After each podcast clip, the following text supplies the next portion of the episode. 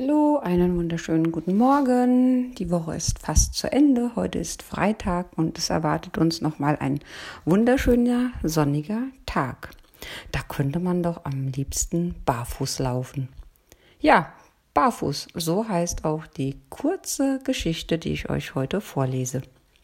Vor vielen Jahren wollte ein großes Schuhunternehmen seinen Markt ausweiten. Die Geschäftsführung beschloss, zwei verschiedene Mitarbeiter in die entlegensten Teile Australiens zu schicken, wo jeder untersuchen sollte, welche Möglichkeiten dort bestanden, Schuhe zu verkaufen. Nach einiger Zeit trafen zwei Telegramme ein.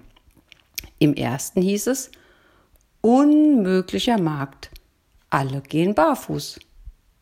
Im zweiten Telegramm stand Unendlicher Markt, alle gehen barfuß.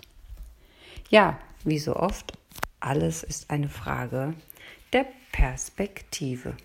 In diesem Sinne wünsche ich dir ein schönes Wochenende und viel Sonnenschein, damit du heute ein wenig barfuß laufen kannst.